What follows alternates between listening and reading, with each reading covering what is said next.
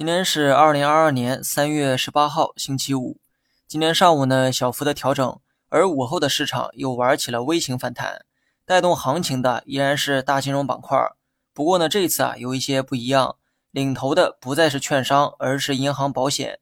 这次大金融并不是出于护盘才去拉线，而是因为受到了利好的刺激。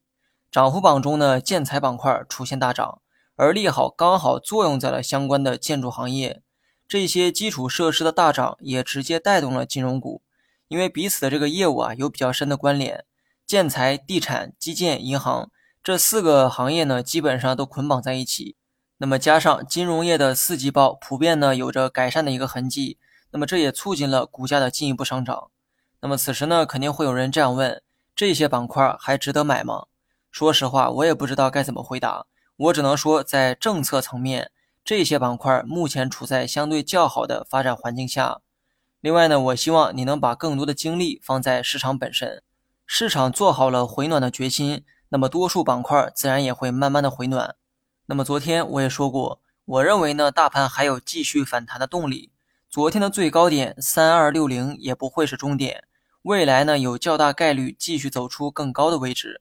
说实话，这一天来的比想象的要快。所谓的先调整后反弹，全部都在盘中完成，连一天呢都没有去耽搁。不得不说，最近盘中的变化呀，实在是太突然，有一点让人猝不及防。好在这些变化都是朝着好的方向在变，不然呢，多少人又得哭晕在厕所。今天摸到三二六零之后，能看到的阻力在三三二六点附近，目前呢还有一定的空间富裕，所以呢，短期可能还有冲高的动作，去进一步缩小这个空间。长线投资者啊，继续持仓就好。市场虽然在反弹。但既然是做长线，就不要为这点反弹而感到满足。切记哈，路呢还很长。如果你把反弹放在更大的周期去看，现在只不过是刚刚企稳。最近做短线啊，会比之前呢安全许多。但我只希望你不要去追涨就好。追涨适合在上涨趋势中去做。目前的大趋势只不过是反弹，它并没有形成明显的上升趋势。希望短线客呢别忘了这个事实哈。另外呢，周末多看一下消息面。